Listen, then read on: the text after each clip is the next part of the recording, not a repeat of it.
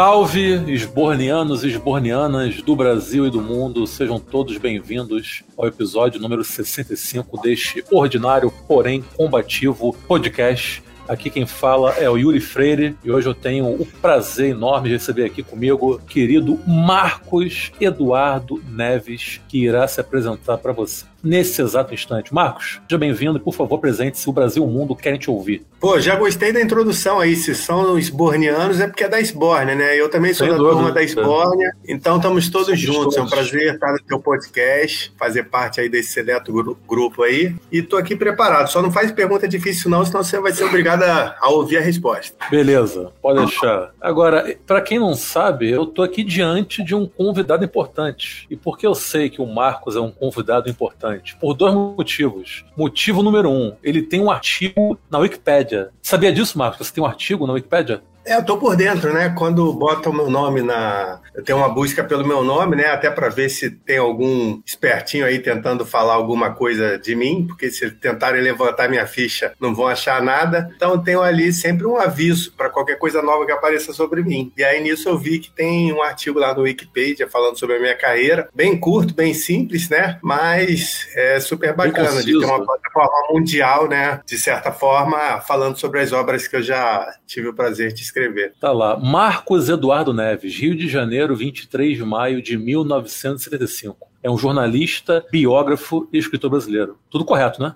É, são algumas das minhas facetas, né? Mas agora, por exemplo, também eu tô, tô entrando fundo, tô mergulhando fundo nas redes sociais. Tem o meu canal no YouTube, o canal do Marcos Eduardo Neves. Também estou aí, né, pelo, pelo Twitter, pelo Facebook, pelas outras mídias, até o TikTok também tô, tô lá. Enfim, Olha botando aí. vídeos sobre coisas que eu já vivi, já passei, seja na Turquia com Alex ou com Zico, ou falando, expressando minha opinião. Então, além de, de escritor, agora eu estou virando quase que um youtuber também. É isso. Um influenciador digital, né? Como se diz hoje Por aí, né? Embora tenha muitos influenciadores que não têm conteúdo nenhum né? Influenciam é, muita gente. A gente vê nos da vida aí, gente que não Sim. tem conteúdo nenhum e que não vale nem o prato que come, mas são influenciadores. Imagina os é influenciados por essas pessoas. Então, continuando aqui no artigo. Publisher da Approach Editora, braço editorial da Approach, Marcos Eduardo Neves passou por importantes veículos de comunicação do país, como o Jornal do Brasil, Jornal dos Esportes, Lance, Placar e colaborou com revistas como Trip, Lola e Tan nas Nuvens. No entanto, é reconhecido reconhecido por seu trabalho como biógrafo. Eu acho muito bom isso, no entanto, que é tipo, o cara já fez coisa pra cacete, porém, contudo, no entanto, é reconhecido por seu trabalho como biógrafo. Então, diante de tantas facetas que você possui, te incomoda ou te alegra ou te orgulha você ser conhecido essencialmente como um biógrafo? Ah, vou te ser bem sincero, é, me incomoda um pouco, sabe? Porque, por exemplo, é, eu me formei em comunicação, queria ser jornalista, entrei tarde na, na faculdade, e aí, porque eu já tinha feito psicologia antes, e aí, quando eu virei jornalista e já estava velho, só dava uma chance para entrar no mercado quem tinha 19, 20 anos, estava ali jovem, né? Eu já estava com 24 para 25. Aí eu precisei fazer um diferencial para ganhar espaço no mercado, ser reconhecido. Fiz a biografia do Renato Portaluppi, o Renato Gaúcho, que era meu amigo. Até o livro sair, ele era meu amigo. Ah, é? E aí, nisso, eu pensei que eu viraria um escritor. Só que não eu virei um escritor de futebol. Aí eu precisei fazer outro livro sobre Leão de Freitas, aí reconheceram o trabalho, mas eu ainda continuava como escritor de futebol. Aí só no terceiro livro sobre o Roberto Medina, o criador do Rock in Rio, aí passaram a me tratar como biógrafo. Então eu ainda não sou escritor. Ou eu sou escritor de futebol ou eu sou biógrafo. Então eu preciso fazer um romance, um livro de crônicas, um livro de contos, alguma coisa para ser reconhecido Sim. como escritor. Ora eu escreva nas redes Sim. muitos comentários né, a favor, alguns contra, enfim. Então é, é árduo a estrada, a estrada para chegar lá, né? Talvez se eu tivesse uma barriguinha saliente, um óculos de garrafa, tivesse cabelo assim, meio que igual ao teu, ou então bem grisalho, tipo Valmor Chagas, talvez me desse um respeito de me chamar de escritor. Mas por enquanto estou na batalha ainda para que seja reconhecido como escritor e não só como biógrafo. Você falou de algo que até eu ia citar mais para frente, mas então vou adiantar essa pauta, né? Porque você é um escritor especializado em biografias. E me parece que a biografia é um gênero literário um tanto quanto subestimado, né? Visto como algo menor. Até tração um paralelo com o cinema, assim como muita gente enxerga o documentário como um gênero menor, de, né, de menor importância, enfim. E na verdade, eu, creio eu que não seja nada fácil escrever uma biografia, porque é muito fácil a pessoa tentar escrever uma biografia e ela ficar chata, ficar muito mecânica. Vou escrever uma biografia sobre fulano de tal. Ah, fulano de tal nasceu na cidade tal, dia tal, estudou na escola tal, era filho de Zezinho, de Mariazinha, pipipopó. Quer dizer, é muito simples escrever uma biografia de, e, ela ficar chata. Quando, na verdade, eu, eu acho que o bom biógrafo, um bom escritor, porque um biógrafo é, antes de tudo, um escritor, evidentemente, um, biógrafo, um escritor especializado, especializado em biografia não é menos escritor do que um escritor que escreve romance. Isto posto, é o cara que é biógrafo, na verdade, ele tem o desafio de tornar a biografia algo sedutor, né? Uma leitura que possa seduzir o, o leitor, né? A, quem lê o livro. Queria saber isso de você. Como você avalia esse fato né, da biografia ser vista, ser enxergada como algo menor frente a outros gêneros literários? E se você tem essa preocupação de fazer com que sua, as biografias que você escreve elas sejam atraentes para quem as ler? Não, são excelentes as perguntas suas, Yuri. Mas assim, eu não vejo que, que a biografia seja vista como algo menor. Eu vejo que é como um gênero, enfim, que atrai, atrai talvez menos leitores. Menos do que, por exemplo, você vai pensar em Paulo Coelho, em autoajuda, tem muita gente que lê. Você vai pensar em Sidney Sheldon, romances, assim, muita gente que lê. Agora, até quando você pensa na autoajuda, o Paulo Coelho, muitas das coisas que ele bota num personagem, que ele inventa, ele vivenciou, ouviu alguém vivenciar. Então, são pequenas biografias onde ele muda os nomes, talvez algumas situações, Sim. lugares, mas são pequenas biografias. A mesma coisa num romance. Quando você pensa num romance sobre um casal, enfim, enfim, que está em fim de casamento, não sei o quê, são coisas que talvez o, o escritor ou alguém vivenciou, viu vivenciar, viu o irmão dele passando por isso, uso de drogas, uso de não sei o quê. Então, na verdade, você para dar verossimilhança, para dar autenticidade a alguma coisa, você precisa ter vivido aquilo. Você não vai, sim, a não ser que seja uma ficção científica. E aí eu bato palmas realmente para escritores de ficção científica que inventam. Tipo, no meu tempo tinha o desenho dos Jetsons, que inventavam certas coisas que hoje hoje a ciência já mostra serem possíveis. Os Jetsons usavam celular. Quando a gente via isso nos anos 80, achava incrível falar pelo telefone sem fio, sem discar. Hoje já é normal. Mas o cara pensou isso lá muito antes do celular ser existido. Então, eu vejo a biografia como um gênero que atrai menos pessoas, só que isso é uma. Eu, eu acho que é uma forma errada de encarar a coisa, porque são nos, nos grandes personagens que você às vezes se identifica e você toma como referência. Eu nunca vou esquecer o primeiro livro que eu li, que foi o Zico, Uma Lição de Vida. O Zico virou uma referência para mim. Hoje eu estou me recuperando de uma contusão, uma lesão que eu tive que operar no tendão de Aquiles, e todo o trabalho de fisioterapia que eu venho fazendo, eu penso sempre no que o Zico sofreu para poder jogar a Copa de 86, depois de uma entrada do Márcio Nunes, criminosa, em 85. Sim. Ele teve alguns meses para se recuperar. Então aquela biografia me serviu como exemplo para hoje. Então, assim, uma biografia do Steve Jobs, uma biografia do Bill Gates, Gates, uma biografia do André Agassi, de qualquer um, sabe? Eu acho que serve para muitos se identificarem, seja com os reveses que a vida traz, seja com as glórias que eles conquistam, os momentos estão na alta, os momentos que estão embaixo. Então, não vejo a biografia, eu vejo a biografia como um livro, cara, que, sabe, se você é empresário, por que não ler um livro de um outro empresário? Se você é um chefe de cozinha, por que não ler um livro de outros e entender as receitas, o modo de fazer de outros? Então, eu vejo a biografia como algo grandioso, só que a procura por livros de autoajuda e por livros de romance continuam sendo maiores, simplesmente porque o mundo está fazendo com que as pessoas tenham que usar, olhar cada vez mais para si próprio e não para os outros, embora alguns adorem vasculhar a vida dos outros. Isso na autoajuda. E nos romances, porque as pessoas querem, tipo novelas, querem sair realmente totalmente da realidade, querem ver um romance, querem ver uma ficção em que vão ter parcelas biográficas ali. Um fim de casamento, um início de namoro, um filho que nasceu especial, enfim, vão ter coisas altamente reais, que são mini biografias dentro de um contexto que é ficcional. E quanto à sua segunda pergunta sobre esse trabalho de, né, do Era uma Vez, um, uma família que nasceu lá nos anos 20, não sei o quê, eu tenho muito, muita preocupação em, nos livros que eu escrevo. Que eu não quero que a pessoa compre o meu livro e guarde na prateleira, eu quero ser lido. Eu acho que todo escritor quer ser lido. É, assim como todo trabalhador quer ser reconhecido, seja qual seja o seu ofício. Né? Se você é uma pessoa de TI, por exemplo, você quer ter moral ali, você quer, quer que as pessoas reconheçam o trabalho que você faz, você quer ganhar aumento, você quer.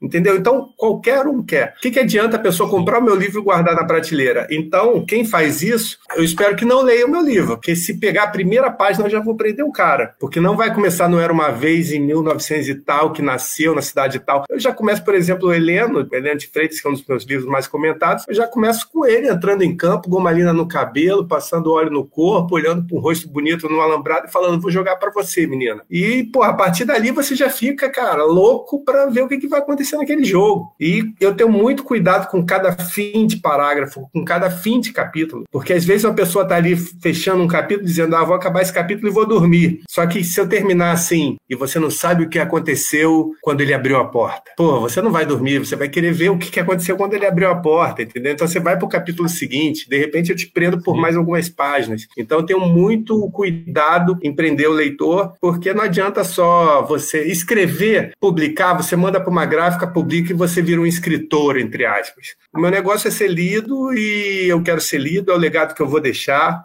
sabe? Todo mundo tem aqui, está vivendo uma passagem, uma experiência na Terra, sabe? Mais contada, né? A morte é uma coisa inevitável e eu quero deixar um legado aí para a humanidade. Graças a Deus consegui na Turquia, o livro do Alex, a torcida do Botafogo eu sei que vai continuar comprando Heleno, agora o Louco Abreu, o Nunes também, apesar do Gabigol estar tá bem, quem fez dois gols no Mundial de Tóquio foi o Nunes, então eu tenho livros aí para várias torcidas e para várias, por exemplo, quem é fã do Rock in Rio, eu acho que deveria saber a história de tudo como pessoa com Roberto Medina, então tem legados que vão ficar aí e que vão atrair futuros biógrafos como nem que seja uma referência, uma pesquisa para fazer outros livros. Só para não deixar a ponta solta, né, eu comecei esse episódio dizendo que eu estava diante de uma pessoa importante por conta de dois motivos. Eu falei o primeiro, que era o artigo no Wikipedia, e o segundo é porque você já deu uma entrevista no Jô Soares. E eu assisti essa entrevista. Você lembra o ano dessa entrevista que você deu pro Soares? Foi 2006. Você assistiu ao vivo na época? Assisti ao vivo na época e foi através dessa entrevista que eu fiquei sabendo. Eu já sabia da existência do Leandro de Freitas, já tinha ouvido falar, até porque eu também sou um aficionado por futebol, amo futebol, mas eu não sabia detalhes Sim. da vida dele. E eu, eu assisti a entrevista e fiquei fascinado, porque ele é um personagem muito fascinante, muito sui generis, o Leandro de Freitas. E eu queria saber o que, que você lembra dessa entrevista que deu pro Jô Soares e também fazer um link direto com o Leandro de Freitas. O que te levou a escrever a biografia do Leandro de Freitas? Bom, em relação ao Jô Soares, é, foi realmente um divisor de água na minha vida, né? A, a partir do momento que eu fui no programa do Jô e era para ser um bloco, acabou que estava tão interessante que o Jô chamou a vinheta e quando ele botou a mão no meu ombro assim, aí eu lembrei que ele vai falar, pô, conversei aqui com o Marco, eu falei, caraca, eu pensei ali aqueles longos segundos que passam na, na cabeça, cara, não falei do manicômio, não falei de Evita Peron, não falei de Buenos Aires, não falei disso, de daquilo. Só que ele botou a mão no meu ombro e falou assim: eu vou chamar a vinheta e vou continuar aqui com o Marcos e sair, cara. Eu tive um orgasmo ali, sentado ali na, na no sofá do Jô, porque, em primeiro lugar, eu era fã do Jô. Eu sempre fui fã do Jô. Eu, vi, eu via o Vivo Gordo, que era toda segunda-feira na Globo, depois da novela. Então eu cresci criança,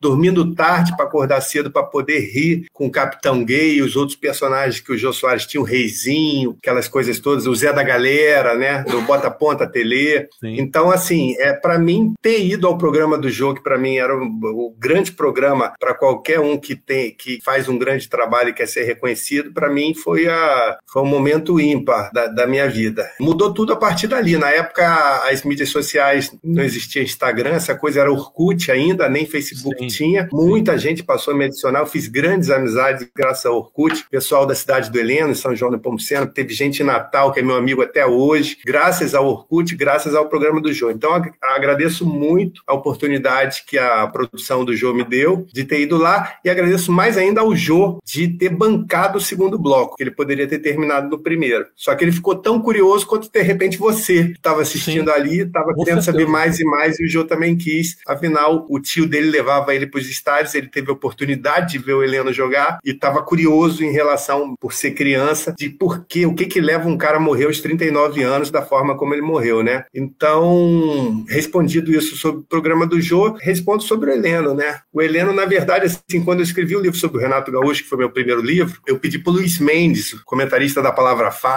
Que era um dos meus ídolos, minhas referências no rádio esportivo, para o Luiz Mendes fazer o prefácio. E ele termina o prefácio falando: depois de uma pesquisa tão robusta sobre Renato Gaúcho, quem sabe o Marcos não escreve sobre Heleno de Freitas e não sei o quê. E aí eu confesso que, assim como você, eu sabia que o Heleno foi um jogador do Botafogo, que morreu louco, nada mais do que isso. Só que como o Luiz Mendes botou isso no prefácio, eu imediatamente fiz o dever inicial de qualquer estudante de jornalismo que tem, para ser jornalista, tem que ser curioso. E eu, como jornalista investigativo, fui investigar, né? Botei no Google, Heleno de Freitas, entre aspas. Aí descobri que o cara tinha coleção de Cadillac, que pegava a mulher que queria, que os homens adoravam o cara, que ele, o alfate dele era o mesmo alfate do presidente da República, do Getúlio Vargas, do Benedito Valadares, do Walter Moreira Salles. Enfim, eu comecei a descobrir que ele era do Clube dos Cafajestes. Comecei a descobrir que ele frequentava os cassinos, que Copacabana tinha dois cassinos na época. Então eu comecei a perceber uma história gigantesca e riquíssima, densa, dramática, épica, que ninguém tinha escrito até então. Depois eu descobri que até saiu em dois perfis, né? Saiu num perfil do Carlos Rangel, o homem que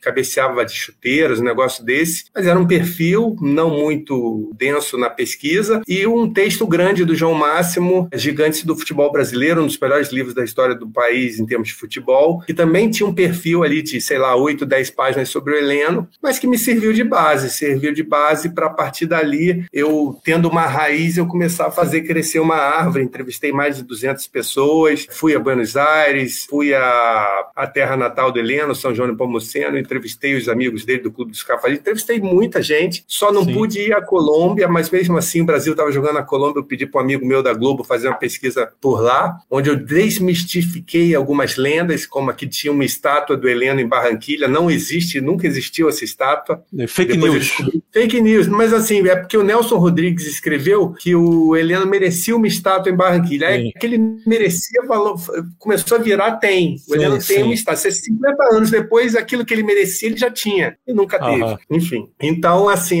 aí eu fiz uma pesquisa de três anos que desembocou nesse livro, né? Que para muitos é o meu principal livro até hoje, embora livro para mim seja que nem filho, né, cara? Eu não tenho o principal, eu gosto de todos, eu amo todos os livros que eu escrevi. Só que tem um que é o mais bonito, o outro é o mais bem sucedido, o outro é o mais reconhecido no trabalho, o outro é feinho, mas tem um conteúdo enorme se você quiser olhar para dentro dele. Então tenho vários Sim. filhos aí, amo todos, o Helena é mais um que eu amo, mas realmente, personagem ímpar, personagem que nunca existiu no futebol e que por não. conta do profissionalismo jamais vai voltar a existir. É, até porque calhou dele ser um personagem que surgiu justamente ali nos primórdios do profissionalismo do futebol no Brasil, né? Aquela transição né, do amadorismo pro profissionalismo e, pô, vem à tona um personagem extremamente sui generis como o Heleno de Freitas, né? Pô, o cara oriundo da classe média alta, formado em direito, sujeito com gosto sofisticado, enfim. É um personagem que até hoje Bento. é muito raro. Stone São Bento é um personagem que até hoje é muito raro, né, de se encontrar, não só no futebol brasileiro, como no futebol mundial como um todo. Então foi é, a é,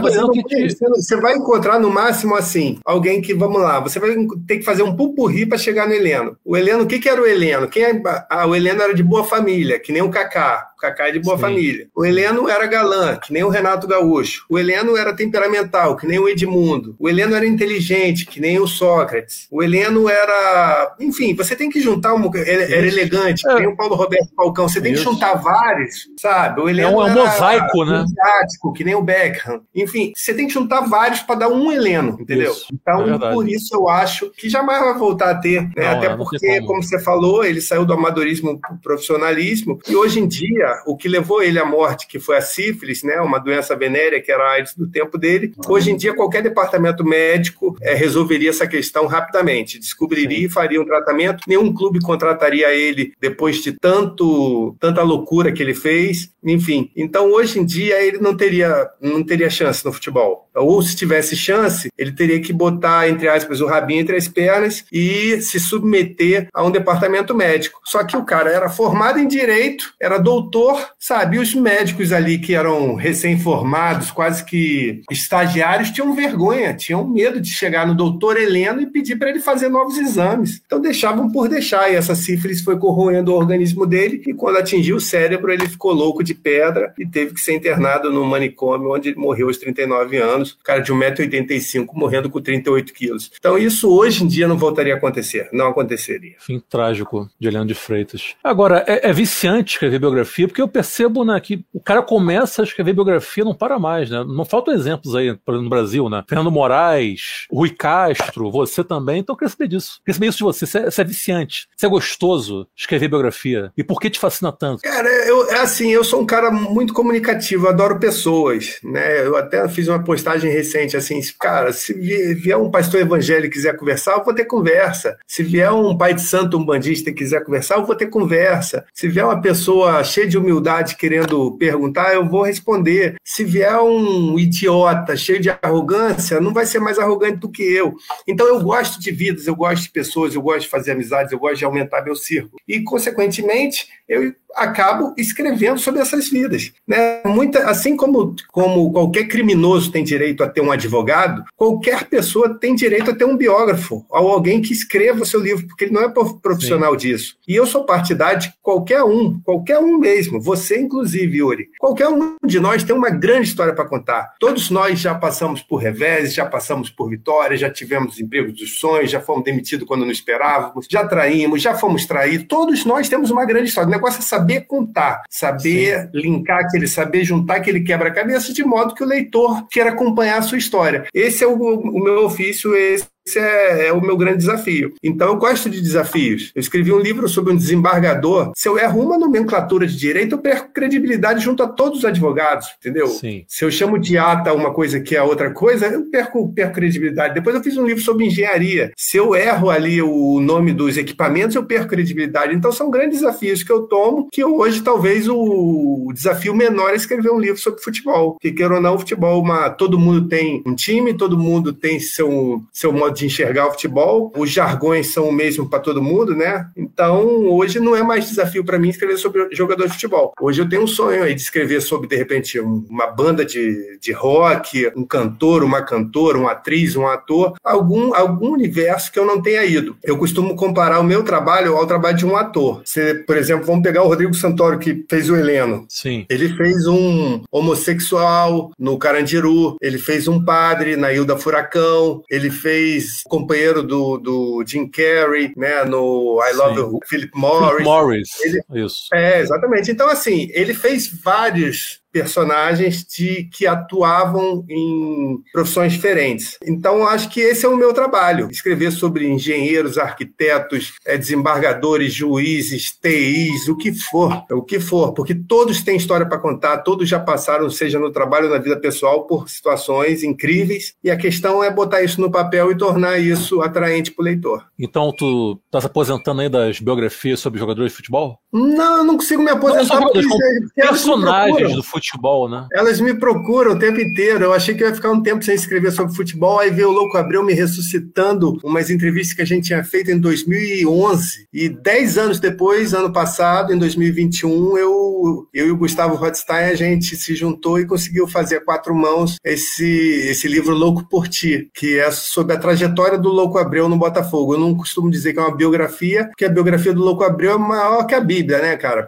O cara tá no Guinness Records, ele tá no Guinness como, então seria maior do que a própria Bíblia. Duas mil páginas então, só de times que ele jogou. Diz, eu, eu, digo que é a biografia dele no Botafogo. Então a biografia Sim. dele, o capítulo dele da Botafogo, da biografia dele, foi feito por nós, entendeu? E que o biógrafo dele, que, que vai ter essa, essa honra de escrever esse pergaminho interminável, vai utilizar esse livro de, como, como fonte referencial para as consultas que ele tiver que fazer para fazer para concluir uma biografia. Agora, você começou na vida de biógrafo com o Renato Gaúcho, né? Sim, Eu não Renato, posso deixar de citar que você disse que ele era seu amigo e ficou no ar aí que depois que a biografia foi lançada, essa amizade meio que se evaporou. É isso mesmo? É, por culpa dele, não por mim. Ele continua para mim sendo, sendo um ídolo, principalmente pelo que ele foi como jogador, né? Um jogador fundamental para o meu time, no caso do Flamengo. Naquele campeonato, como Nelson Rodrigues disse, ninguém. Na, você não pode lembrar o que você fez ontem. Você não, de repente não lembra o que fez anteontem. Mas ninguém apaga a memória de um menino de 12 anos. E quando eu tinha 12 anos, foi em 1987, ele foi o craque da Copa União, aquele timaço que tinha Zico, Leandro, Andrade, enfim, o Renato foi o grande craque, teve aquele Flamengo Atlético é, maravilhoso na semifinal que ele decidiu, e depois ele deu uma Copa do Brasil, sendo capitão do time, mesmo com o Júnior no time. Enfim, então o Renato foi meu ídolo no Flamengo, como foi ídolo da torcida do Fluminense, como foi ídolo da torcida do Grêmio, como é ídolo da torcida do Grêmio como técnico também. Enfim, Sim. então continua sendo um grande personagem de futebol e eu adoro o Renato. Adoro porque ele se posiciona. Eu acho que falta isso ao futebol brasileiro, jogadores como Renato, Romário, Edmundo, que chega uma pergunta e diz na lata Louco Abreu. Louco Abreu, dele agora. Sim. Louco Abreu, Louco Abreu, chega o repórter, o Petkovic tem uma clássica, né? Quando o cara chega e fala, Pet, posso te fazer três perguntas? Ele, claro, quais são as outras duas? Então eu gosto é disso. Eu gosto é disso. Então, assim, eu, eu não tenho como me afastar do futebol, porque o futebol me procura. Até nas amizades que eu tenho, todos são loucos por futebol. Do Raimundo Fagner ao meu sócio Sérgio Pugliese, todos são loucos por futebol. Então, o futebol vai estar sempre ali me procurando e eu tô ali pronto para eles. Mas não é mais desafio para mim escrever sobre futebol. Agora, me bota, por exemplo, para escrever sobre bomba nuclear, é um grande desafio. Se eu vou me aprofundar, vou. Se eu tiver que fazer, se eu for contratado para isso, eu vou dar conta do recado, tenho certeza disso. Agora, tem um trecho aqui desse teu artigo no Wikipedia que eu acho interessante. É em frases. Aí tá lá, entre aspas. Acho que só os polêmicos dão bons livros. Personagens certinhos demais, tipo Kaká ou Zico, são excelentes para ver em campo, mas dão um som na literatura. Já um Renato ou um Helena é uma porrada por parágrafo. A cada capítulo, o leitor não acredita no que lê. Você não acha que o Alex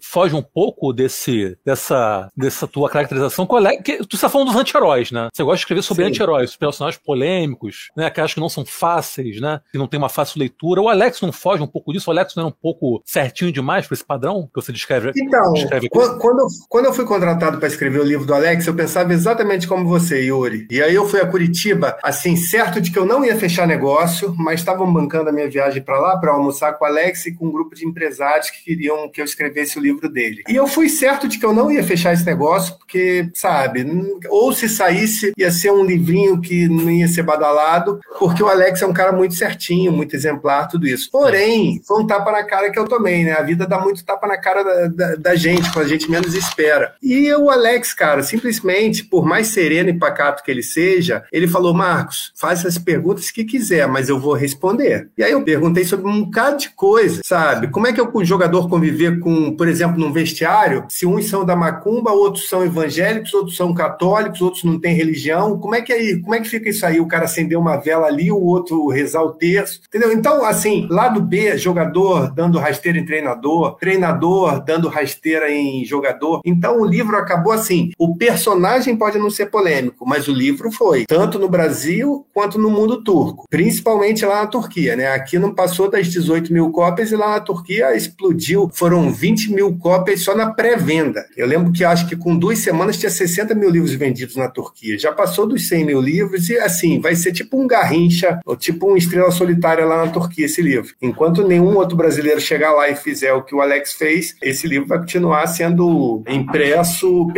eternamente, como se você pode chegar hoje em qualquer livraria do Brasil e vai achar o do Garrincha. Então, até porque não vai ter outro jogador que faça na Turquia o que o Alex fez. Isso eu falo. E aí vão perguntar por quê? Porque não é só futebol. Não é só futebol. Não é pelo futebol. Tudo bem, a gente vai se lembrar, e era o que eu ia te falar. Quando eu fui pro, pro almoço com o Alex, eu só queria, eu só viajei para Curitiba para dizer, Alex, você para mim foi o melhor jogador do mundo em 2003. A FIFA pode ter dado pro Zidane, não sei o quê, mas você foi o melhor jogador do mundo em 2003. Ia bater uma foto com ele, fazer uma selfie com ele, e eu tava feliz e não ia fazer o livro. Mas então, voltando, por mais mais que ele tenha levado aquele futebol de 2003 a partir de 2004 para a Turquia, 2004 até 2012, ele ficou oito anos, quase nove na Turquia, jogando um futebol de excelência maior, que ele poderia ter ido até duas Copas do Mundo por conta disso, 2006 e 2010, fora 2002, que ele já merecia ter ido. Enfim, Sim. por mais que seja esplêndido, tenha sido esplêndido como jogador o Alex, o que cativou ele e o tornou um semideus na Turquia é a questão da personalidade, é a questão de você fazer um gol no clássico, em vez de fazer que nem o Gabigol fez recentemente contra o Vasco e lá é, incitar a torcida do Vasco, ele ia, corria até a esposa e os filhos dele, que estavam no camarote, mandava beijo para eles, não fazia gesto obsceno para a torcida adversária. Na época, o Felipe Melo era o craque do Galatasaray, e adorava sim. fazer um gol no Fenerbahçe dele, ir lá mandar uma banana, mandar sim, sim. ir para aquele lugar. E não, e o Alex sempre foi posicionamento político, posicionamento como pai de família, posicionamento como homem.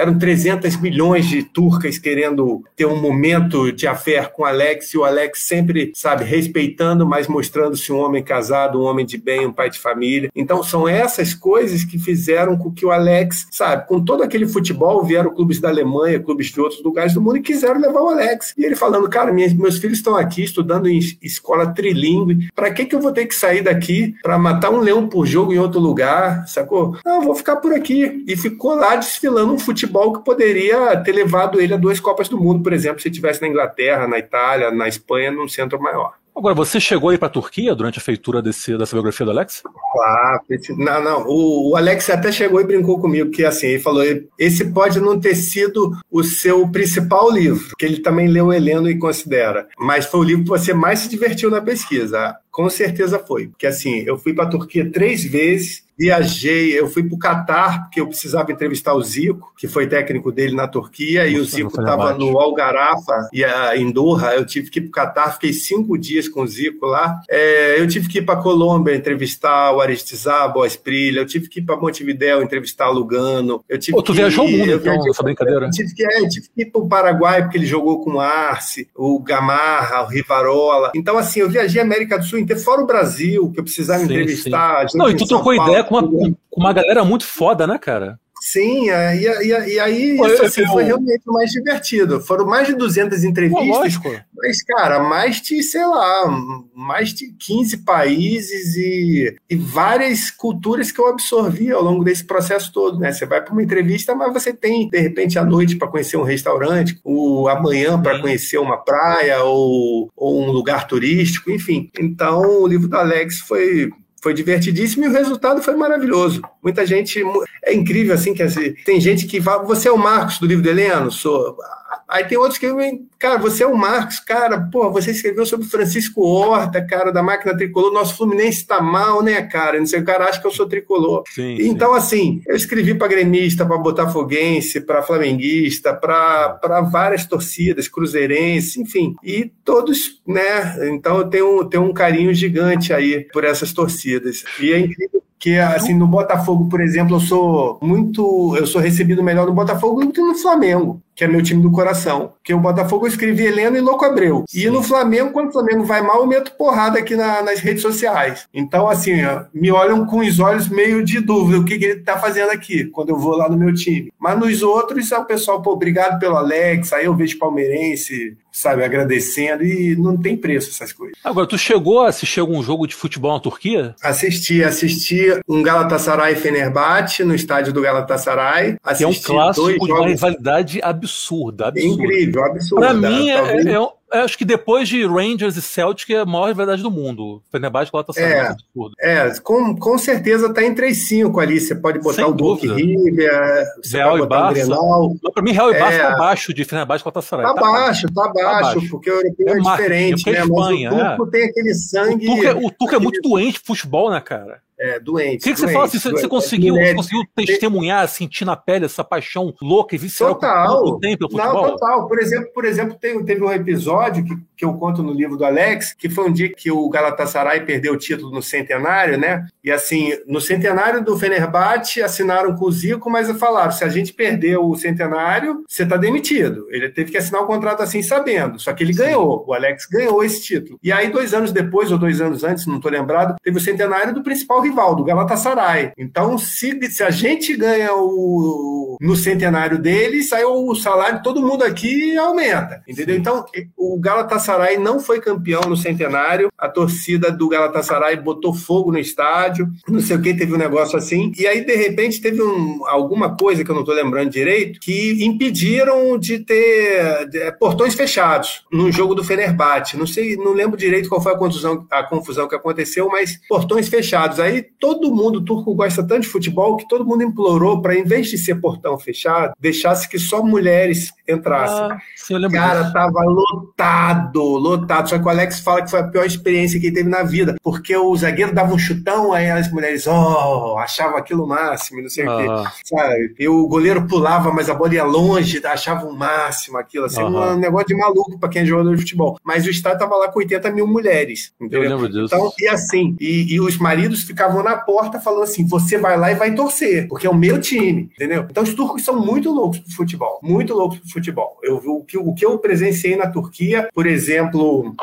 até o ex-árbitro Arnaldo César Coelho, Galvão Bueno uma vez contou no Brasil Turquia, que teve em Istambul. É, o Arnaldo chegava com uma foto com o Alex na, no Gran Bazar, que é a principal feira do mundo, né? mais de duas mil lojas juntas, reunidas num só espaço. Ele chegava lá, mostrava uma foto com o Alex, dizia que era brasileiro, conseguia 70% de desconto em, em colar de pérolas, entendeu? Uhum. Então era um negócio assim. Teve um outro empresário que falou que era amigo pessoal do Alex, mostrou um áudio, não sei o quê, de uma suíte standard, botaram ele na presidencial pelo mesmo valor, entendeu? Então as coisas que eu vi na Turquia, que eu presenciei, aqueles senhores de idade com pinta de mafioso, assim, tipo Dom Corleone, Sim. sabe? Senhor de idade com cara de bulldog, assim, 90 anos quase, se ajoelhando ao pé do Alex, sabe? Chorando no restaurante. O Alex falou, não faz isso não, senhor, não sei o quê. Ainda faço porque você é meu ídolo. Então são coisas assim. E a chegada do Alex em Istambul, tem vídeos meus no canal do Marcos Eduardo Neves, você vê um vídeo da gente tentando sair da zona ali de dentro do aeroporto para poder chegar na, na van que nos levaria para o hotel. Pô, é, parecia a chegada dos Beatles, cara. É gente chorando, é uma multidão, mais de duas mil pessoas gritando Alex, Alex, Alex. Então, assim, as coisas que eu vivi na Turquia com o Alex, eu não, não tem Zico no Flamengo, não tem Pelé no, no, no Santos e que, que desperte essa comoção, entendeu? E arrisco mais a dizer assim, talvez só o Maradona em Nápoles, mas como eu não fui a Nápoles ainda, eu não posso garantir, porque é uma loucura lá na, na Turquia, a ponto de na despedida do Alex aparecer um grupo de torcedores do Galatasaray, o principal rival, com 20 camisas do Galatasaray, pedindo autógrafo a ele. Aí ele falou, cara, mas isso, porra, esse aqui não é o meu time, meu time é o Fenerbahçe. Ele falando, cara, mas é que a, o nosso sonho era que você fosse nosso, entendeu? Então isso não acontece aqui, sabe? Sabe? Não acontece de, de um Colorado chegar no Renato Gaúcho e pedir 20 autógrafos na camisa do Inter e ir pro estádio com o autógrafo dele. Não, entendeu? não, isso é impossível. Totalmente impossível. É. Você, você, citou Nápoles, né? Uma amiga minha que mora na Itália esteve recentemente em Nápoles e falou que lá, cara, a cada esquina que você dobra, dá de cara com Maradona, com uma imagem de Maradona, um pequeno santuário com Maradona, e que essa situação se acentuou muito após a morte dele. Ele já era ídolo supremo em Nápoles, depois da morte ele virou um deus mesmo. Literalmente um deus. É, e eu acredito que na Argentina, então, deva, deva, deva ser assim também, né? Porque Sim. sempre que eu fui argentino, o Maradona teve, esteve vivo. Quando a gente perguntava a um taxista, por exemplo, quem é melhor Messi Messi ou Maradona, os caras ficavam chateados, sabe, com a pergunta, sabe? Quem é Messi? Jogou em que time aqui? Entendeu? Sacrilégio. Né? Então, eu, eu acredito que agora que a tríade está morta, né? Carlos Gardel, Evita Peron e Maradona, eu acho que agora o Maradona na Argentina, se já era grande, agora está maior ainda também. Agora, dentre todas as suas biografias, qual foi a mais difícil de, de escrever? Tem alguma? A mais difícil de escrever foi uma sobre um, assim, estou falando das biografias, tá? Foi Sim. sobre um engenheiro de fundações. O cara que faz, por exemplo, escava um prédio para ter uma garagem de cinco andares num subsolo. Só que aqui no Leblon, no Rio de Janeiro, próximo ao nível do mar, entendeu? O perigo é gigantesco, dá errado, entendeu? Então, fazer um livro sobre engenharia de fundações, o cara construiu o bunker do onde Saddam Hussein se escondeu, entendeu? Então, no Iraque, ele resolveu o metrô de Paris, que nem nenhum, nenhum europeu conseguia entender o que estava acontecendo. Tá falando do Apolônio Bechara, né? Então, Apolônio Bechara, eu considero que foi o, o, meu maior desafio. O segundo maior foi escrever sobre o desembargador Luiz Maria Teixeira, né, que é um cara que foi juiz aos 27 anos de idade, sendo juiz e aos 41 sendo desembargador. Então, é uma sumidade do direito nacional. Enfim, então foram os meus dois maiores desafios, né? E talvez, assim, por ser o primeiro livro, e eu não sabe, nunca tinha feito um livro, o do Renato Gaúcho. Só que me ajudou muito a proximidade que eu tinha com ele. A gente era amigo, eu era gandula lá do Flamengo, via ele todo, todo dia, entrava no vestiário, enfim. Então a gente era muito próximo. Tanto é que quando eu entro velho no jornalismo, eu falo, eu, eu precisava de um diferencial para que as pessoas me quisessem. Aí eu pergunto, Renato, você me autoriza a escrever seu livro? Aí ele, claro, Marquinho, claro! Foi o grande erro que ele teve, né? Ele me autorizou achando que era um menino, um gandula, ia fazer um livro ali batido à máquina, tirar meia dúzia de xerox, distribuir para os parentes. De repente ele viu Juca Kfouri, Armando Nogueira, todo mundo falando sobre o livro em rede nacional. Aí ele se deu conta de que o menino cresce, né? Mas ele não gostou da biografia, foi isso? Aí tem que perguntar para ele, porque eu já soube de casos, por exemplo, que mães chegaram com um filho no, no, nas Laranjeiras e ele falou: na camisa eu escrevo, no livro não. E, e, e, hoje em dia, por exemplo, hoje em dia minha namorada, ela, ela chegou na praia com a nova edição que a gente lançou ano passado, Sim. uma nova capa é, do Anjo Demônio. Ela chegou na praia e falou: Renato, você me daria um autógrafo no teu livro? Aí ele olhou para ela, né? Ela tem, enfim, era uma pessoa muito bonita. Aí ele deu uma cantada nela e falou: para você, para você eu, eu, eu, faço a dedicatória. Qual é seu nome? Ela falou: não, é pro Marcos, é meu namorado. Só que ela quase falou Marcos Eduardo. Sim, sim. E aí, quando ela mostrou o livro para ele, ele viu que era uma capa nova, cara, o bicho virou uma fera. O bicho virou uma fera. E se ela fala, aí ele ficou olhando para a capa ali e tava lá, Marcos Eduardo Neves, Marcos Eduardo Neves. Se ela fala Marcos Eduardo, ia dar, ia dar ruim ali. Mas ela falou Marcos, e aí, como, como enfim enfim, ela é bonitinha. O, o Renato foi lá e autografou ao Marcos com um abraço do Renato. E aí eu tenho o livro dele autografado. Agora, se, for, se fosse eu, eu acho que ele não autografaria. Cansei de ir a Ipanema, ficar olhando para ele assim. Ele olha para mim e finge que não me conhece. Então não sei qual é o problema, porque se ele tivesse algum problema comigo, ou ele partia para cima de mim, ou ele me acionava juridicamente, que nem o Roberto Carlos fez com o Paulo César de Araújo. Sim. Então, na verdade, muita gente deve ter lido e falado, Renato, relaxa, cara. Você virou um livro, sabe? Para com isso. Pô, o cara fez um trabalho decente. Quem lê o livro vê o Renato, não vê o Kaká. Sim. Não vê um cara que não recebeu um cartão amarelo, um cartão vermelho. Vê o Renato, com seus erros e defeitos, com seus erros e suas virtudes. Então, assim, eu não sei qual é o problema do Renato comigo. Não sei se é porque ele esperava que não, não tivesse repercussão e teve. Não sei se é porque eu contei certos episódios que se eu não contasse, quem perderia credibilidade seria eu, né? Entendi. Então, um cara que perde uma Copa do Mundo por causa de uma noitada, né? Se fosse a única noitada da vida dele, Tele Santana teria dado uma chance. Mas era um cara que já vinha com várias noitadas. Então, assim, eu tenho que mostrar ao longo do livro que é um cara sensual, que é um cara boêmio, que é um cara da noite. Eu não posso, sabe? Como, como se alguém não, não soubesse isso de Renato Gaúcho, né? Eu não posso deixar de falar sobre isso no livro para chegar lá, pô, por causa de uma noite o Tele tirou ele da Copa. Não, eu tenho que mostrar que ele já tem um histórico. E o pior é que nessa noite que ele perde a Copa do Mundo, na verdade a culpa não foi dele, foi do Leandro. Enfim, ele estava lá só para não deixar o Leandro ficar bêbado, não sabia nem voltar para a Toca da Raposa na época, porque nem voltaria. Se voltaria, voltaria bêbado no dia seguinte, na hora do treino. Então o Renato foi amigo pra caramba, não à toa, na hora da, da ida para o México para a Copa do Mundo, o Leandro disse que já que o Renato Foi cortado, não vou não também foi, não.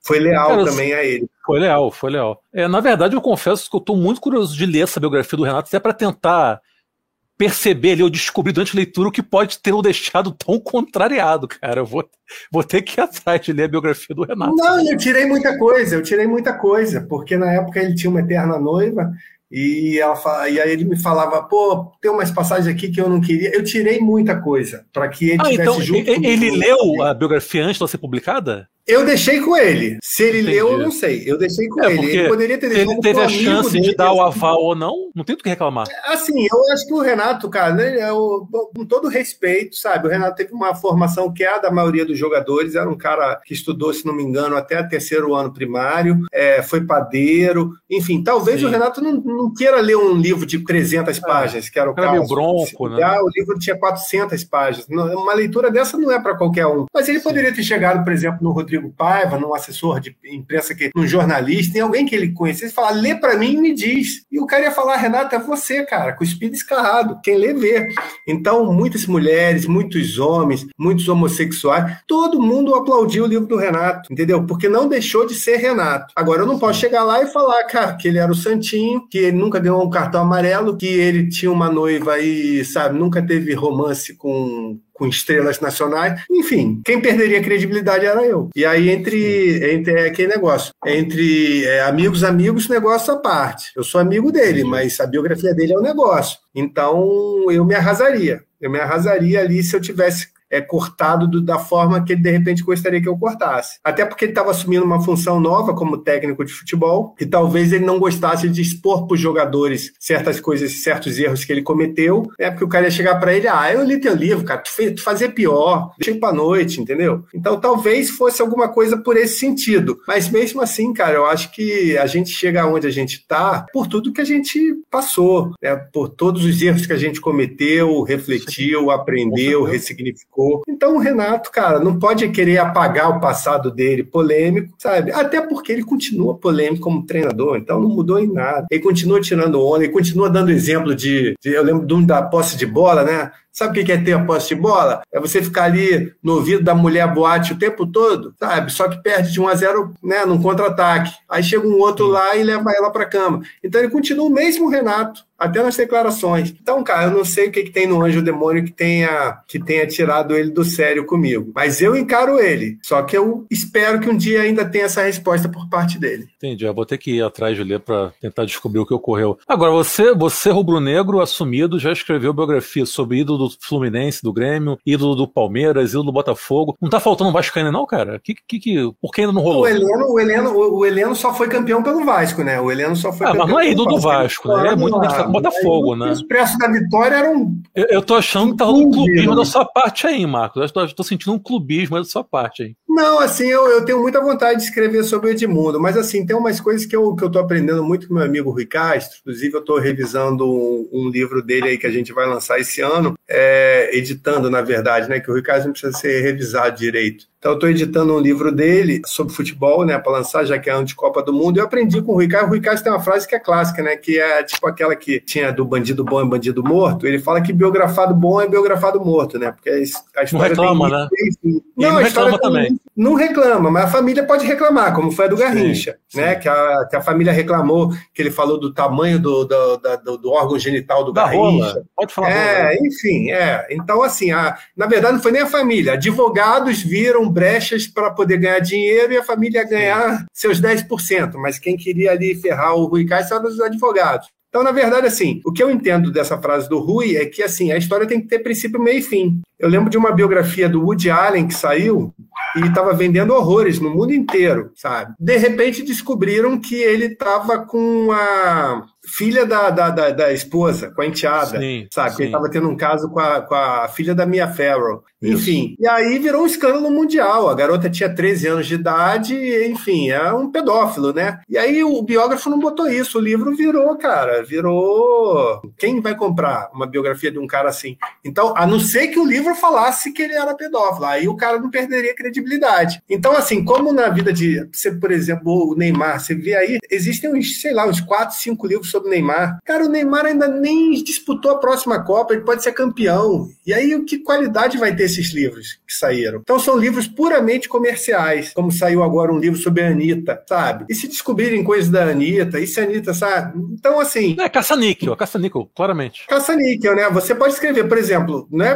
pela idade da pessoa, você pode escrever hoje uma biografia séria sobre a Marília Mendonça. Beleza, Sim. a história tem Sim. início, meio e fim. Ok. Uhum. Agora, eu vou escrever sobre alguém que ainda tem coisas para fazer, e se, por exemplo, por exemplo, uma coisa que eu, que eu tenho muito medo e não tenho vontade de meter a mão é em livros sobre políticos. Porque aí você, por, por melhor que pareça a pessoa, e político é tudo igual, né? Tudo super simpático, principalmente ano eleitoral, responde a qualquer coisa sorrindo, leveza, não sei o quê, mas aí de, depois descobre um escândalo de quem é o livro. Está assinado por mim. Então, por que que, pô, entendeu? Então eu tenho muito medo. Vai virar eu dou um exemplo exemplo, se o Silas Malafaia ou o Bispo Macedo me procurarem para escrever um livro sobre eles, é aquilo que eu te falei: todo mundo tem direito a ser biografado. Só que eles não uhum. sabem escrever, é, eles sabem pregar ou enganar pessoas. Enfim, Sim. primeiro, eu não, eu vou ser no máximo um ghostwriter. Eu não quero meu nome aliado ao dele. Eu não quero a minha credibilidade e minha marca aliada dele. Então, em primeira coisa, se o Silas Malafaia me procura, eu vou pedir, sei lá, alguma coisa que me dê minha independência financeira. Cara, eu quero 12 milhões de reais. Me dá 12 milhões de reais, eu faço teu livro. Pô, 12 milhões de reais, não quero não. Então acabou, não tem conversa, não vou fazer esse livro, não vou fazer. Agora você falar 12 milhões de reais, ah, isso aí eu consigo com dois dias de dízimo. Beleza, vamos fazer. Aí eu vou falar, mas meu nome não vai estar. No máximo, lá na página 4, como revisor, eu revisei um livro que você mesmo escreveu. O livro vai estar em primeira pessoa. Vou fazer todas as entrevistas, não vou acreditar em nada que ele fez, mas vou transcrever e fazer dele um livro legível, que as pessoas tenham vontade de ler. Só que eu não acredito em nada disso. Então eu vou estar como revisor, mas não vou estar como autor. E, não, e, e se ele me falar que fui eu que escrevi o processo. Então,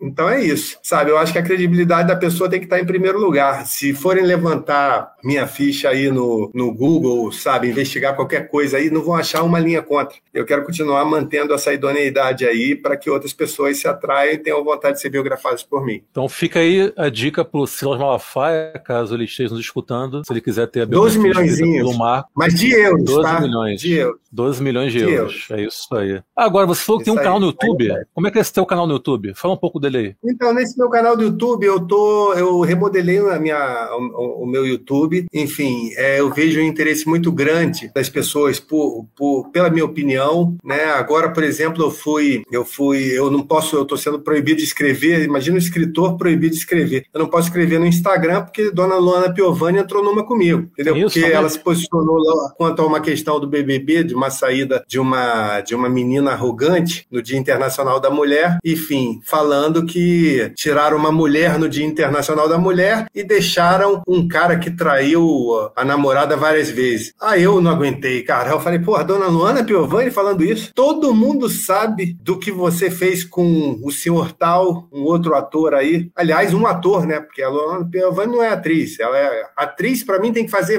vários papéis. Como eu te falei, por exemplo, do Rodrigo Santoro, que fez vários papéis. Sim. Fez padre, fez homossexual. Dona Luana Piovani só faz papel de Luana Piovani. Então ela não é atriz para mim. Da Mulher Invisível a qualquer filme dela, novela dela, ela sempre fez papel de Luana Piovani. Então ela não é atriz. É, você vê a Grazi Massafera é mais atriz do que ela, porque ela naquele Verdades Secretas ela faz uma cracuda, sacou? Com, porra, com perfeição, mostrou ser muito mais atriz do que Dona Luana Piovani. Então ela, que já traiu um ator de ponta, vinha agora falar de traição, sabe? E depois que tem um marido lá, quer, quer dizer, um ex-marido, mas o pai dos filhos dela tá lá, ela falou que não ia ver o BBB, começou a postar fotos sensuais na, na rede dela, mas falou que não veria o BBB, mesmo com o pai dos filhos dela lá. Então por que, que ela vai e se expõe num dia de paredão para falar do BBB, se ela disse que não ia ver? Então tinha muita coisa errada no discurso dela, eu me posicionei, falei disso, né? Que, porra, todo mundo sabe que a pessoa que ela traiu, é, a melhor coisa que aconteceu para a pessoa foi essa traição, porque a pessoa deixou de ser um rostinho bonito, foi Mas... aprender inglês e hoje está em Hollywood brilhando com ao lado de grandes nomes, Nicole Kidman, entre outros, enquanto ela, não lembro nem qual foi o último trabalho dela, não sei nem se foi a Mulher Invisível, que já deve ter uns 10, 15 anos, não lembro qual foi o último trabalho dela. Então eu fui me posicionei, sabe, em relação ao BBB, como eu posso me posicionar em relação à guerra da Ucrânia, como eu posso me posicionar em, que, em, questão eleitoral ou em futebol, sobre o, o, o, Fluminense Botafogo, que vai ter domingo que vem. Então, Enfim, no, no, seu canal, você se posiciona sobre tudo, é isso? Sobre tudo. Porém, eu, eu coloco ali coisas, por exemplo, que eu passei na Turquia, que eu gravei, Sim. enfim, é, com Alex, coisas assim, semi-inacreditáveis, ele chegando para ver um jogo de basquete e o ginásio inteiro parando, o jogo rolando, o ginásio parou para se virar para ele e cantar I love you, Alex, I love you, Alex, o jogo rolando e todo mundo lá tentando chegar onde ele estava. Coisas absurdas, inacreditáveis que eu vivi com Alex, coisas que eu vivi com Zico, coisas pessoais, coisas que eu vivi no Rock in Rio, né, já que eu escrevi sobre o Roberto Medina, vai ter Rock Sim. in Rio esse ano de novo. Então uso o meu canal para mostrar alguns vídeos que dá acesso ao público a um material aí que só eu tenho e também para transpor a minha opinião falando sobre quaisquer assuntos, porque eu não tenho problema nenhum em falar sobre quaisquer assuntos que estejam em evidência, que, que seja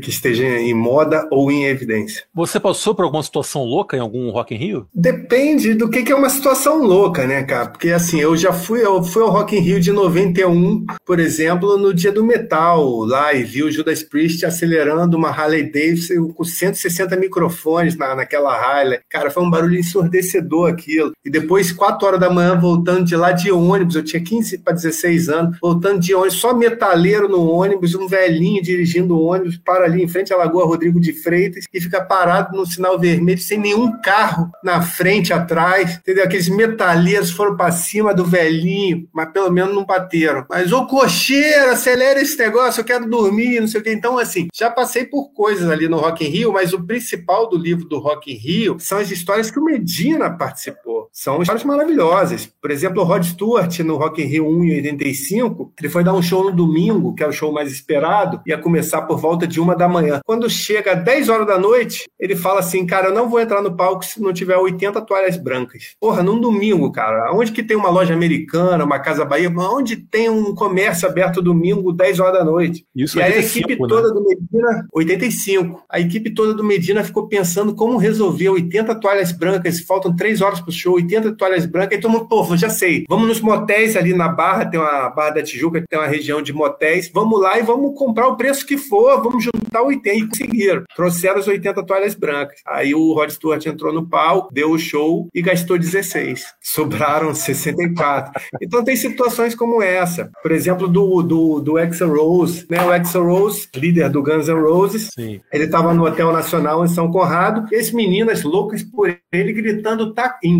inglês, né? Tá com o telefone, joga o teu telefone, quero te ligar, joga o telefone. Ele pegou, cortou com a tesoura o telefone e tacou nelas, cara. Então tem histórias assim, o pessoal do Queen, o Cazuza no, na pizzaria Guanabara, enfim, tem muitas histórias no livro do Rock in Rio que, que são maravilhosas. Quando o Medina foi contratar o Iron Maiden, ele botou o melhor terno e gravata, gomalina no cabelo, foi todo, né, todo certinho. Bateu na porta lá do empresário do Iron Maiden, aparece um barbudo sem camisa, de cueca, com prato de macarrão, cheio de macarrão na barba. E aí o Medina percebeu, porra, para entrar nesse universo aqui do metal, cara, tem que ir com uma calça jeans, uma camisa, sabe? Não preciso terno e gravata, entendeu? Então tem coisas assim dos bastidores, do lado B, daquilo que ninguém viu. Por exemplo, shows do, no, em 85, os shows brasileiros eram de 20 minutos. E o show de, os shows internacionais eram de uma hora ou uma hora e meia, se fosse a principal atração. Aí o Lulu Santos, você imagina o Lulu Santos, 20 minutos era um sucesso atrás do outro, já era um sucesso atrás do outro, como uma onda no mar, enfim, na época era um palco giratório. E aí Sim. tá ele lá cantando sucesso, ainda tinha uns 5, 6, 7 sucessos para cantar, mas os 20 minutos se esgotaram. E aí foi começando a girar o palco ali, ele tentando ir que nem o Titanic, que nem o Leonardo DiCaprio, tentando ir lá pra, pra, pra beiradinha do palco para cantar mais um pouquinho, mais um pouquinho enquanto saía. Entendeu? Então tem muitas coisas assim bacanas que são puros bastidores, né? Em todos os livros que eu, que eu faço, eu sempre sempre procuro trazer o bastidor. Porque, por exemplo, Sim, você vai escrever pode. sobre o disco, todo mundo já sabe que foi o Celso Garcia que achou, que foi o Franca Latti que fez um trabalho físico, que ele teve a contusão, que ele perdeu um pênalti na Copa, que ele foi campeão do mundo. Isso todo mundo sabe. Agora ninguém sabe, por exemplo, de um diálogo dele com o árbitro. Quem era o líder ali? Era ele ou era o, o árbitro? Ô, Marcos, vamos falar o português claro. As pessoas adoram uma fofoca, uma boa fofoca. A fofoca move o mundo, é isso, pô. É, é, é essa é uma outra questão, né? Muita gente fala que o biógrafo, assim, muito é, é, é, um, digamos, um fofoqueiro, né? E existe assim uma diferença total entre o que que é informação e o que que é fofoca. Então, por exemplo, eu procuro não entrar na vida pessoal das pessoas. O que as pessoas fazem no quarto, o que as pessoas fazem entre quatro paredes, eu não, não vai mudar o lado profissional daquela pessoa. Mas, por exemplo, um caso como o do Renato Gaúcho, em que ele perde uma Copa por causa de uma noitada, se eu não boto que ele é um personagem que ia para noite, que, que pegava mulheres, que bebia 20 copos de cerveja, se eu não coloco isso e boto só que ele foi para a noite uma vez e perdeu a Copa, todo mundo vai achar estranho. Pô, por que, que o Sim. cara não deu uma segunda chance? Então eu precisei entrar na vida pessoal, entendeu? Todo mundo lembra que ele foi convocado para a única Copa do Mundo em 1990 e estava do lado da Luma de Oliveira. Então, assim, muita gente vai se lembrar disso. Renato e a Luma fez o casal que era o casal mais cobiçado do país na época. Ela é a musa dos seios livres, né, na, na, nos desfiles da Sapucaí, e o Renato, o garanhão do futebol. Todo mundo lembra desse romance entre o Renato e a Luma. Se eu não falo disso, eu perco credibilidade. Então, assim, você tem que saber diferenciar o que é informação e o que é fofoca. Agora, o que, o Renato e a Luma faziam, por mais que eu saiba por algumas fontes, isso eu não coloco no livro. Isso cabe a eles. É, deixa quieto. Deixa quieto que, pô, o Renato já tá puto contigo. Imagina se você contar aí o que, ele fazia com a Luma. Não, se, se, eu, se eu contasse tudo que eu sei sobre o Renato, não, se eu contasse tudo que eu sei sobre alguns Não, aí, não é, nem, nem, daqui a pouco sobe podcast também. É. Já tá Renato Gaúcho puto contigo, já tá o Luana Piovani. Daqui a pouco tá o Luana Piovani pra ir nesse podcast é, aí também. Exatamente. Marcos Eduardo Neves, inimigo das celebridades, né? Não, não, bota, não bota hashtag Luana Piovani nisso É, não, isso, isso. Também, vai te tirar do ar. Não, não fudeu. Então, pra gente até já se ir caminhando aqui pro, pro encerramento do nosso episódio, qual que é a sua biografia preferida? Não das suas, biografias que você já leu. Qual que é a sua preferida? Tem alguma preferida de cabeceira? Olha, eu li grandes livros. Eu não vou, não vou citar um porque eu vou assim, não, mas assim. Quando o, você quiser. O, o, o livro que me fez gostar de livro, porque eu era aquele aluno relapso que só lia orelha na véspera da prova e perguntava um pouco de como é, eu odiava ler livro. O livro que me fez gostar de livro foi Zico, Uma Lição de Vida, que eu li em 1987. É, depois desse, o livro Notícias do Planalto, que na verdade é uma biografia da era Collor, do Mário Sim. Sérgio Conte. Eu acho que é um livro fundamental para entenderem política, né, e principalmente aquele período do Collor, né, é, primeira votação direta no país. Nelson Rodrigues, O Anjo Pornográfico, eu amei. Chateau, o Rei do Brasil, do Fernando Moraes, eu amei. E falando de esportes, para ter um livro de esportes aqui, a biografia do André Agassi, a autobiografia do Agassi, eu acho sensacional. Que ele já abre o livro dizendo eu odeio jogar tênis. Você Pô, comprar um livro de um tenista profissional e o cara abrir o livro falando que odeia jogar tênis, cara, é maravilhoso. Muito bom. Não, e é algo que já te instiga, né? Você lê aquilo, você quer ler todo o resto, né? Para entender porque ele odeia é, jogar na tênis. Verdade, na verdade, o pai dele queria ser tenista e era um frustrado, e aí proibia o filho de, entre aspas, de ver novela, sabe? Acordava o filho 4 horas da manhã para treinar tênis, ele montou aqueles robôs que ficam cuspindo bola por segundo. Sim. Se ele errasse alguma na rede ali, ai dele que ele ia perder a novela, não ia dormir, entendeu? Ia dormir sem ver. Então o Agassi foi obrigado a aprender a jogar tênis, sabe? Que o pai dele foi muito mal com ele. E nisso, quando ele se viu com 17, 18 anos, a única a coisa que ele sabia fazer de melhor era jogar tênis. Então vamos seguir nisso, porque é a única coisa que eu sei desde menino, entendeu? É,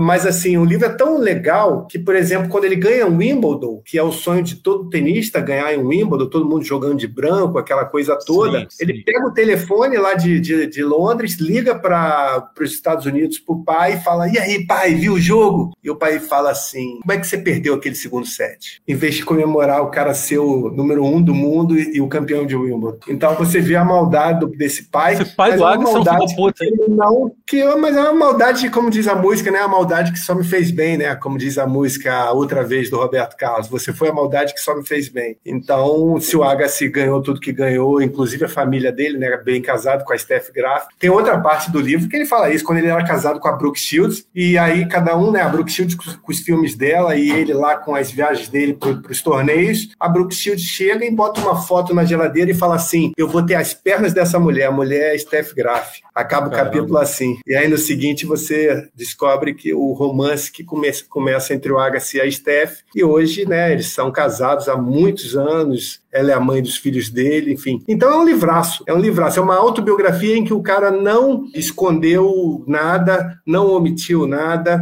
Quer dizer, omitir ele pode até ter omitido, mas ele se expôs demais, ele se expôs como se fosse para um biógrafo. Então ele contou muitas coisas que talvez muita gente que diz ter, não tem medo de nada teria medo que contasse. Maravilha. Então é isso, gente. Quero agradecer a todo mundo que nos ouviu até agora e agradecer também você, Marcos, pela oportunidade dessa conversa. Muito obrigado. Foi um prazer contigo. E é isso, cara. Tamo junto e volte sempre.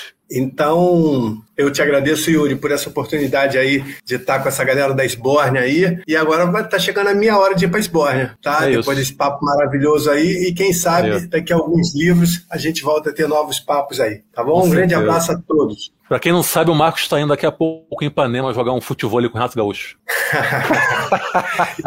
e, e, e, quem vai sentar para me ver vai ser Dona Luana. É, exatamente. Marcos, valeu, cara. Brigadão e até a próxima. E, gente, todo mundo que nos escutou mais uma tá vez. Tá bom, um grande abraço um a todos vocês aí, todos os ouvintes. Obrigado pra, por tudo aí. E tamo junto aí, porque se biografado bom é o biografado morto, biógrafo bom é o biógrafo vivo. Então ainda tem muito livro para ser feito aí e a gente vai voltar a se conversar. Maravilha, perfeito. Valeu.